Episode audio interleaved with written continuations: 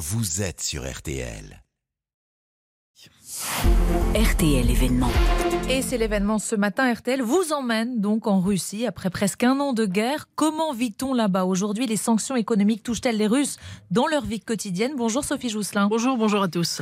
Vous vous êtes entretenu avec un jeune russe, Sergueï. Il a une trentaine d'années, a quitté son pays en septembre pour éviter d'être mobilisé. Mais il est rentré euh, il y a quelques jours à, à Moscou le mois dernier. Est-ce qu'il a trouvé un, un pays changé? Oui, il y a quatre mois, Sergueï a quitté un pays sous le choc de la mobilisation, un pays inquiet des familles qui voyaient partir leurs proches à la guerre. Rien à voir avec l'atmosphère que Sergueï a ressentie à son retour dans la capitale russe. Ce qui m'a frappé quand je suis arrivé à Moscou, c'est le calme, comme si de rien n'était. Toute la propagande a disparu dans les rues.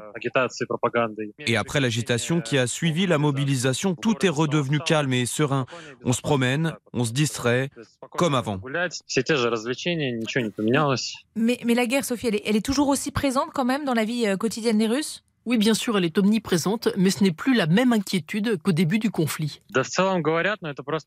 Bien sûr qu'on en parle, mais la guerre, elle fait partie intégrante de notre vie quotidienne. Après le choc du début, on se posait beaucoup de questions. Maintenant, on vit avec. Tu vas au travail, tu prends un verre avec des amis.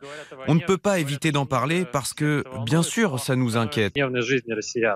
On vit avec, euh, dit Sergueï. Euh, qu'en est-il des sanctions euh, occidentales contre la Russie, Sophie? Est-ce que les Russes les ressentent, par exemple, quand ils font leurs courses? Pas vraiment. Ils trouvent dans leur supermarché le même type de produits qu'avant la guerre. Alors certes, les produits européens ne sont plus là, mais ils sont remplacés par d'autres et les Russes l'acceptent. Je dois reconnaître que la qualité de vie ne baisse pas vraiment à Moscou. Les magasins d'alimentation sont pleins. Si certains produits européens manquent, on les remplace par des produits locaux, parfois de moins bonne qualité. C'est le cas des chips, du coca ou du Pepsi. Pour les vêtements, c'est plus compliqué.